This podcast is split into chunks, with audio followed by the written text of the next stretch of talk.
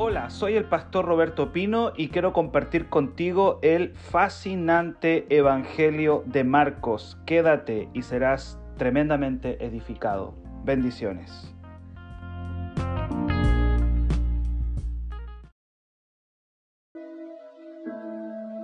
Marcos 8. Marcos capítulo 8. Del verso 27 al 30. Ayer vimos la historia de un hombre que el Señor sanó en dos etapas. No porque le faltara poder y, tuvo que hacerlo en dos partes, sino porque el Señor quería mostrarle a sus discípulos una verdad. Y la verdad es que la verdad es que no tenemos la revelación toda de golpe, sino que a veces vamos viendo poco a poco el Evangelio, vamos viendo poco a poco a Cristo. Mire, yo ya tengo más de 20 años en el Evangelio. Voy para los 30 años en el Evangelio. Y la verdad no me llegó de golpe. Al principio vemos borroso a Jesús y lo vamos viendo más claramente. Ayer vimos al Señor sanar en aquí en la palabra a un ciego y en dos partes. Veo sombras como árboles, le dijo primero al Señor. Y después el Señor por segunda vez coloca las manos en él y dice, ahora veo claramente. Yo espero que este devocional te ayude a ver a Jesús más claramente. Más claramente a todos nosotros. Marcos 8, verso 27. Salieron Jesús y sus discípulos por las aldeas de Cesarea de Filipo y en el camino preguntó a sus discípulos diciéndole, ¿quién dicen los hombres que soy yo? Jesús se va a detener aquí.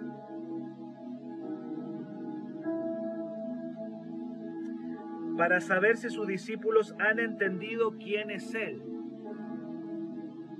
Jesús les va a hacer una prueba. ¿Ha visto cuando los profesores dicen saquen una hoja? Y ahí, no, ahí nos tiembla, ahí al estudiante le tiembla todo el cuerpo. Saquen una hoja, dice, porque vamos a hacer un examen. Y es eso lo que Jesús va a hacer aquí. Después de un año y medio de ministerio, que es lo que Cristo ya lleva con ellos, perdón, dos años y medio. Jesús hasta aquí lleva dos años y medio de ministerio, dos años y medio. Ha estado con ellos sanando, echando fuera demonios, calmando la tormenta, caminando sobre el agua, resucitando los muertos. Dos años y medio. Y le dice, muchachos, nos vamos a retirar porque vamos a hacer un examen. Quiero saber si ustedes saben quién soy yo, si ya se dieron cuenta, si ya saben quién ha estado con ustedes estos dos años y medio. Y Jesús se detiene aquí. Y yo podría decir de que esta parte es la parte central del Evangelio de Marcos. Él hace un retiro y lleva a sus discípulos. Están en un lugar que se llama Cesarea de Filipos. Y me gusta esto porque el Señor no, no se va a revelar en Jerusalén. El Señor se va, se va a revelar en una, en una localidad donde se adoraba al César. Ahí había un templo, por eso el lugar se llamaba Cesarea. ¿Por qué se llama Cesarea? Porque ese lugar fue, es una ciudad en honor al emperador romano. Ahí se adoraba al César. Entonces Jesús va a ser ahí, quiere revelarse como desafiando. Cristo va a desafiar al imperio romano ahí. Es un desafío al mundo. Es un desafío. Es revolucionario lo que Cristo va a decir aquí. Y por eso que Jesús escogió el lugar Cesarea de Filipos, un lugar completamente apartado, fuera de Galilea lo sacó de Galilea, lo sacó de la multitud y lo llevó a ese lugar, una zona pagana donde se adoraba al emperador como un dios. De hecho, en ese lugar había un templo donde se adoraba al emperador. No fue casualidad que allí Jesús se revelara. En el fondo le dice, muchachos, no me voy a revelar en Jerusalén. Vamos a ir al lugar donde se adora al emperador. Ahí, ahí, ahí ustedes, ahí me quiero revelar. Como desafiando al mundo conocido, como desafiando al imperio. Ahí, en Cesarea, donde estaba el templo al emperador de Roma. Y les pregunta, ¿quién dicen los hombres que soy yo? Ya dijimos que Jesús hasta este día lleva con ellos dos años y medio de ministerio. Han visto milagros por montones. Hasta aquí ellos han visto milagros extraordinarios. Lo vieron resucitar a una niña de 12 años. Lo vieron caminar sobre el agua. Lo han visto multiplicar la comida de una manera sobrenatural. Impresionante. Lo han visto echar fuera a los demonios. El caso más fuerte al Gadareno, un hombre que tenía más de seis mil demonios dentro. Tremendo, impresionante. Han visto todo eso. Y la pregunta que le hace Jesús a sus discípulos, discípulos es, ¿quién dicen los hombres que soy yo? ¿Quién dicen los hombres que soy yo? ¿Quién soy yo para el mundo? ¿Quién soy yo para la gente? Porque esa pregunta, de esa, de esa respuesta depende cómo vamos a vivir nosotros en la tierra y dónde vamos a ir a pasar a la eternidad. ¿Quién dice la gente que soy yo? ¿Quién dice el mundo que soy yo? Esa es la primera pregunta. ¿Quién dice el mundo? Y el mundo tiene diferentes respuestas de Jesús. La mayoría de la gente tiene un buen concepto de Jesús. El mundo no tiene mal concepto de Jesús. Son muy pocas las personas que odien a Jesús. Por lo general la gente tiene un buen concepto. Y de hecho ellos le responden y le dicen al Señor, le dicen, algunos dicen que tú eres Juan el Bautista, como que resucitó. Acuérdense que a Juan, el, a Juan el Bautista le habían cortado la cabeza, lo había matado Herodes. Entonces algunos dicen que tú eres como un Juan Bautista resucitado. Otros dicen que tú eres Elías. No es menor. Elías fue el hombre que hizo caer fuego del cielo. Un hombre de fuego y de avivamiento era Elías. Entonces le dicen, Señor, algunos piensan que tú eres un Juan Bautista resucitado. Otros dicen que eres Elías. Y otros dicen algunos de los profetas. Escuche bien esto. Por lo general el mundo tiene una buena opinión de Jesús. Es difícil que la gente piense mal de Jesús. La gente opina bien. Jesús es una buena persona, tiene buena fama en el mundo. De lo contrario, Cristo no habría partido la historia. Hablamos de antes de Cristo y después de Cristo. La gente y el mundo tienen una buena opinión de Jesús. Jesús está bien catalogado, pero no basta tener una buena opinión de Jesús. Para la gente Jesús es alguien bueno, pero no es la respuesta. Para muchos Cristo es alguien bueno, pero no es más que otro, no es más que un buen hombre. Juan el Bautista, Elías o algún profeta. Le están diciendo los discípulos, saben, eh, la gente piensa que tú eres un anunciador, pero no eres la respuesta. Qué triste, ¿ah? Que Cristo haciendo tanto milagro para algunos, Jesús sea no más que un buen hombre, no más que, no más que un, si eso es una buena persona. Los milagros no habían sido suficientes para que la gente entendiera que Jesús era la respuesta, que Jesús era el camino, que Jesús es la verdad, que Jesús es la vida haciendo tanto milagro el Señor en estos dos años y medio. Qué increíble que hasta aquí hemos visto dos años y medio del Señor. Pasaron volando, alguien podría decir, si pastor empezó esto en febrero nomás. Sí, pero hasta aquí hemos leído dos años y medio. Hasta aquí hemos visto dos años y medio. Eh, para el mundo Jesús es alguien buena onda, Jesús es alguien interesante, bueno. El Señor no está mal catalogado por el mundo, pero no lo tienen como la respuesta. Jesús es un buen hombre, pero no es la respuesta total. El concepto de Jesús para el mundo no ha cambiado, sigue igual. Jesús es un buen tipo, pero no más que eso. No más que eso. No más que eso. Y en el verso 29 entonces, cuando él, cuando él le dice, ¿qué dice la gente que soy yo? Bueno, eres un buen tipo, pero no más que eso. Eres como Elías, eres como Juan el Bautista o eres algún otro profeta. Y ahí viene la pregunta que Jesús le hace, pero al hueso, como decimos nosotros. La pregunta al hueso se la hace ahora a ellos los discípulos que habían estado con él en la intimidad, que ya le conocían un poco más, que cuando se terminaba el, culto de milagros, entonces él se iba con ellos a comer a alguna casa o se iban a dormir juntos. Entonces la pregunta es para los íntimos, para los que han estado con él, para los que lo conocen más. Entonces dice, entonces les dijo verso 29, ¿y ustedes quién dicen que soy? Y aquí Pedro, que es impulsivo, Pedro que es un hombre medio hormonal, rápidamente le dice, tú eres el Cristo.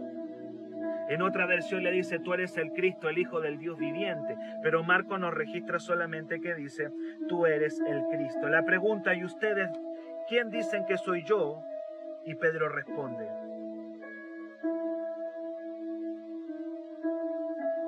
los largos años de espera se habían terminado. Todas las preguntas se respondían ahora en Jesús. Jesús es el Salvador, quien romperá las cadenas de la gente. Es más que un hombre bueno para Pedro, ahora Él es el Cristo, Él es el Señor, Él es el Dios. Lo que, lo que Pedro está diciendo es, tú no eres solo un hombre, tú eres el Dios, tú eres el Cristo, tú eres el Salvador, tú eres el Señor, tú eres la respuesta, tú eres el pan de vida, tú eres el camino, tú eres todo. Esa es la respuesta de Pedro. Tú eres todo, tú eres el Señor, tú eres Dios. Eso, eso golpea fuerte. Tú eres Dios. No eres simplemente un buen hombre, tú eres todo. Tú eres la respuesta que esta nación ha estado esperando por tantos años. Tú eres todo, Jesús. Tú eres todo. Tú eres el Salvador, tú eres el Señor. Aleluya, tú eres la respuesta, Jesús, a todas las interrogantes. Tú eres todo. Pedro se atreve. Pedro lanza ese bombazo.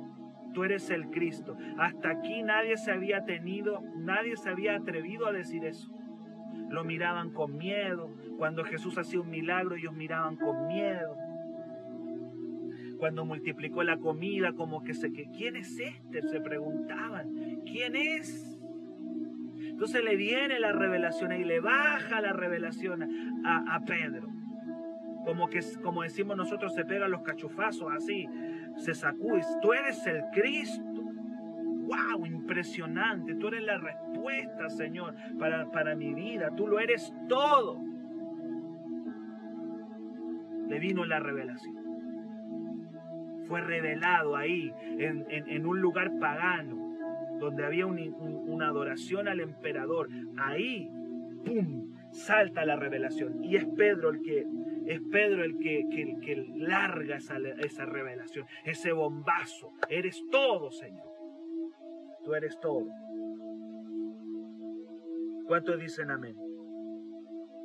Entonces dice verso 29, ¿y ustedes quién dicen que soy? Pedro le dice, tú eres el Cristo. En el verso 30, pero Él les mandó, y aquí quiero quedar, pero Él les mandó que no dijesen esto a ninguno. ¿Por qué Jesús les dice que no lo hablen con nadie? ¿Por qué? ¿Sabe por qué? Porque su concepto de Cristo era muy diferente al correcto. Ellos tenían un concepto de Cristo, de Mesías, muy distinto al que Jesús traía. Ellos todavía ven borroso. Tiene, Pedro tiene la, tiene la confesión correcta, pero no tiene todavía el entendimiento correcto. Algunos pueden confesar muy bien a Jesús y le dicen, Jesús, tú eres todo, tú eres tú eres lo máximo, tú eres mi Señor. Podemos tener el concepto, el concepto correcto, pero no la revelación correcta y total. Por eso es que todavía están viendo borroso. Eres el Cristo, pero ¿qué Cristo? ¿Cuál? ¿Cuál Pedro? ¿Cuál Cristo soy yo? ¿Cuál Cristo soy yo? ¿Soy el que va a liberar a Israel del imperio romano? ¿Soy un Cristo militar? ¿Soy un Cristo guerrero que ahora va a destruir a, va, va a destruir al imperio romano? En este momento era como que ellos pensaban que luego de esto iban a ir a, a Jerusalén y se iban a liberar del imperio de Roma. ¿Cuál Cristo? Sí, eres el Cristo, pero ¿cuál? Su concepto de Cristo era equivocado. Están viendo borroso todavía. La confesión fue correcta. Pero ahora Jesús les tenía que enseñar cuál era el plan de Dios y cuál era el verdadero Cristo que anunciaba la Escritura. De aquí en adelante todos los esfuerzos del Señor se van a centrar en que comprendan cuál era el Cristo. El Señor les va a empezar a enseñar ahora y les va a tener que reeducar. Qué difícil es reeducar. Qué difícil es reenseñar o la palabra es desaprender. Desaprender. Porque todos nosotros venimos a Dios con conceptos equivocados. Algunos han crecido en la religiosidad por años y de repente se encuentran con el reino y tienen que desaprender. Algunos vienen de la religiosidad evangélica, otros vienen de la religiosidad católica y hay que desaprender. Y ellos venían de la religión judía, donde el Mesías, el Cristo, era un Cristo, me voy a, voy a tratar de que usted me entienda, era un Cristo militar, medio musculoso, que iba a levantar a un ejército contra los invasores y que iba a levantar un, reino como, como un David en el fondo, como un David, un David que levanta un reino poderoso. Entonces ese es el concepto que ellos tienen de Cristo, de Mesías. Cristo significa Mesías, Salvador. Entonces el Señor le dice, ¿saben una cosa? Ya está bien. Ustedes dicen que yo soy el Cristo, pero no lo cuenten a nadie. ¿Por qué? Porque no estaban preparados para anunciar, porque su mente todavía no entendía. Y mientras tú no entiendas quién es el Cristo, no estás preparado para anunciarlo de la manera correcta. Por eso es que en el mundo hay muchos, muchas predicaciones que no son la correcta. Para ellos todavía el Cristo es un rey político. Para ellos ese es el Cristo. No tenía nada que ver con lo que Cristo quería mostrar, el plan de Dios. Ellos van a tener que desaprender todo lo que la religión les había enseñado por años.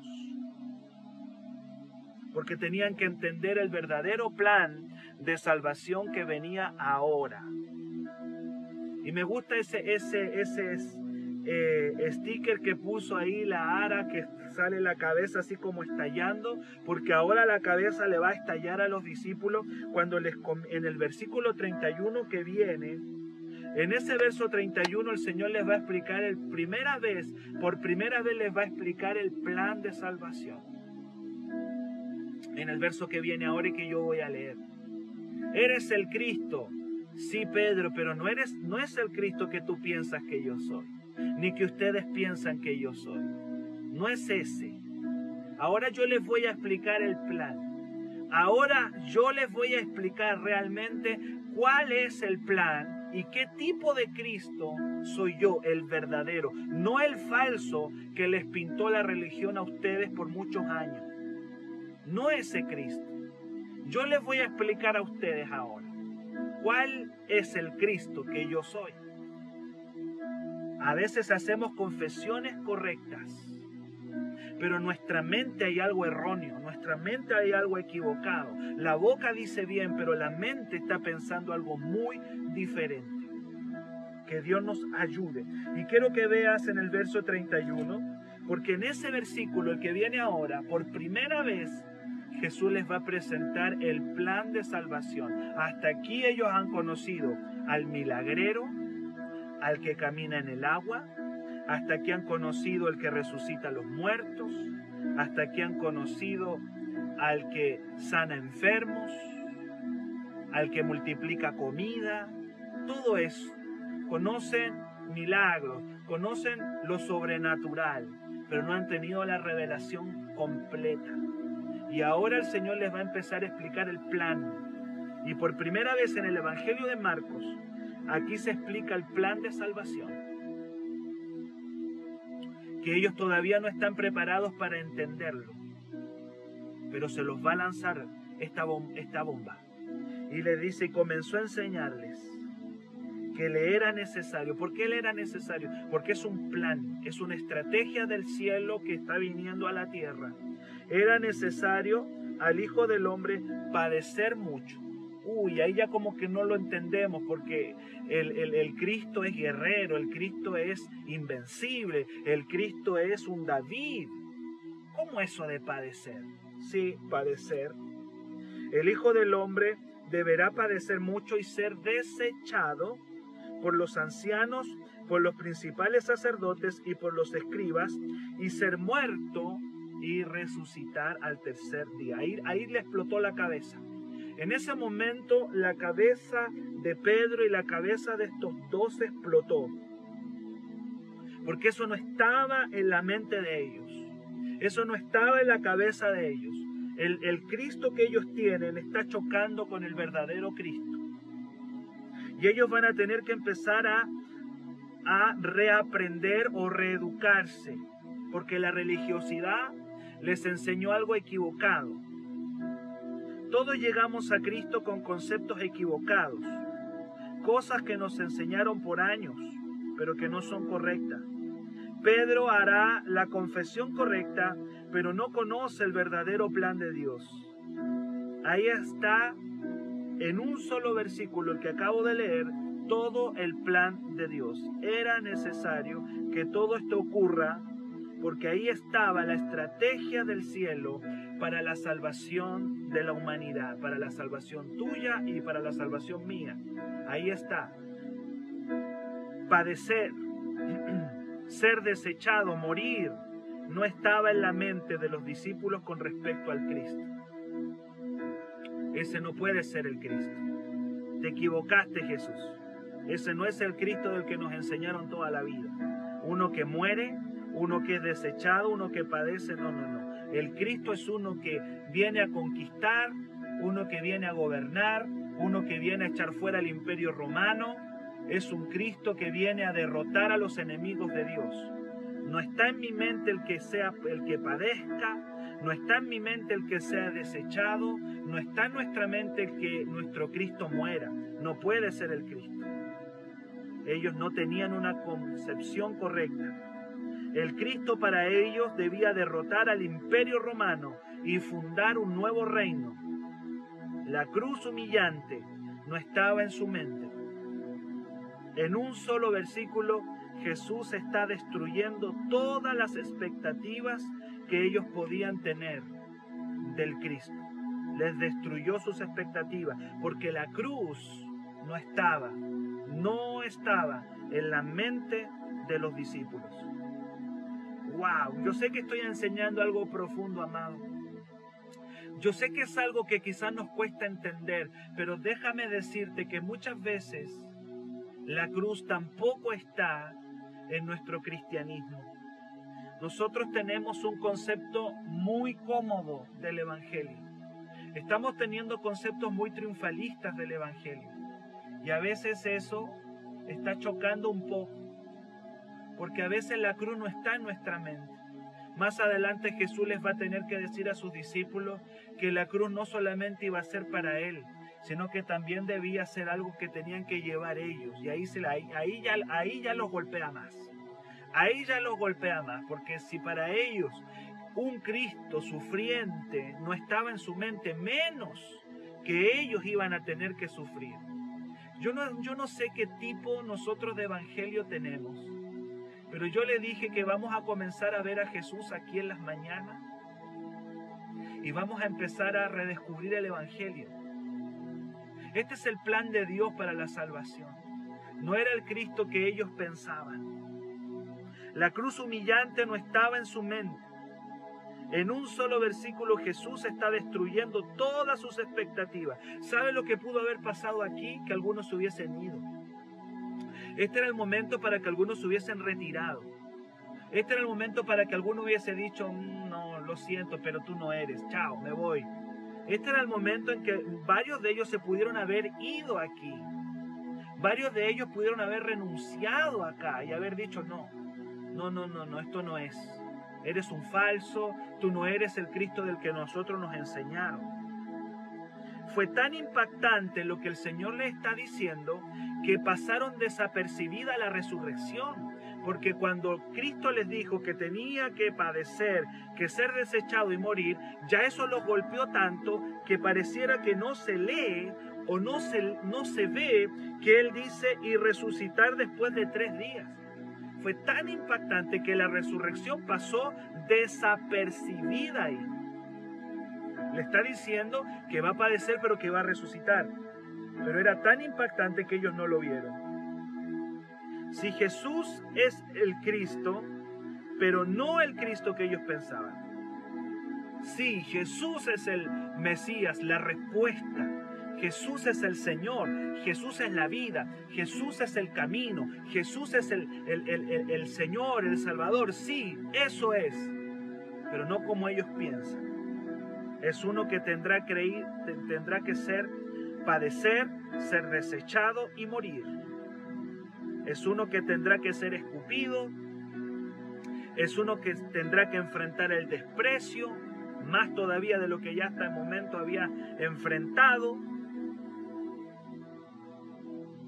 Todavía Jesús está borroso para los discípulos, no entiende, pero ellos ya van a ver como ese ciego claramente lo van a ver todo. Va a llegar el momento en que ellos lo van a entender claramente. Todavía no están preparados. Por eso el Señor le dice, por favor, no lo cuenten a nadie esto. Eso fue en Cesarea de Filipo. Y le dice, no lo digan a nadie porque tengo que enseñarles el plan. Les voy a ir enseñando ahora cuál es el plan y en este verso 31, se lo vuelvo a leer, les empezó a enseñar que era necesario que el Hijo del Hombre debía padecer mucho, ser desechado por los religiosos y ser muerto y resucitar después de tres días. Y yo oro al Señor que tú y yo podamos entender el plan de Dios. Podamos entender el plan de Dios que no se trata de un triunfalismo, sino que se trata de que esta fue la manera en que el Cordero de Dios debía liberar al hombre de su más grande enemigo. Y el más grande enemigo del hombre y la mujer es el pecado. Y la única manera que eso podía ocurrir era derramando su sangre. Pero ellos no lo entendían porque para ellos el pecado no era tema. Para ellos el pecado no era tema. Ellos querían que el Cristo los liberara del imperio romano nada más. Pero el Señor quiere liberar al hombre y a la mujer de la más grande tiranía, que no es un imperio terrenal, que es el pecado, que es la maldad que tú y yo cargamos dentro. Y eso el Señor quería que entendieran, que el más grande enemigo del hombre es el pecado que trae consecuencias, que trae maldiciones. Y eso el Señor se los va a comenzar a enseñar, a enseñar con paciencia. De aquí en adelante vamos a ver a Jesús enseñando, vamos a ver a Cristo yendo a la cruz, vamos a ver a nuestro Señor dando su sangre, dando su vida. De aquí en adelante vamos a comenzar a ver cómo la oposición se empieza a levantar más fuerte y cómo el Señor tiene que tener la paciencia de irles explicando y sacarles el concepto del Cristo militar y mostrarle el verdadero Cristo, el Cristo que va a tener que sufrir en la cruz para darnos vida y vida en abundancia. Para eso apareció el Hijo de Dios. Él murió en la cruz del Calvario para deshacer las obras del diablo por medio de su sangre. ¿Cuántos dicen amén? En esta mañana. Yo quiero en esta mañana orar, no quiero seguir avanzando más, porque yo quiero que vayamos saboreando y entendiendo el Evangelio. El Evangelio hay que saborearlo, el Evangelio hay que irlo entendiendo. Yo quiero que cierres tus ojos ahí. Y vamos a orar al Señor y decirle gracias Padre porque yo quiero entenderte, yo quiero entender tu revelación, yo quiero entender quién tú eres, no lo que el mundo dice que tú eres, sino realmente lo que tú eres, Señor. Cierra tus ojos esta mañana, vamos a orar. Adóralo en esta mañana, bendícelo.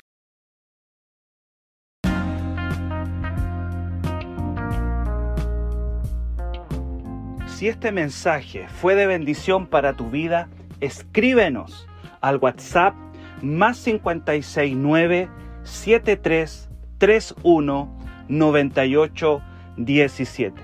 Será una bendición tremenda saber de qué lugar del mundo nos estás escuchando. Dios te bendiga.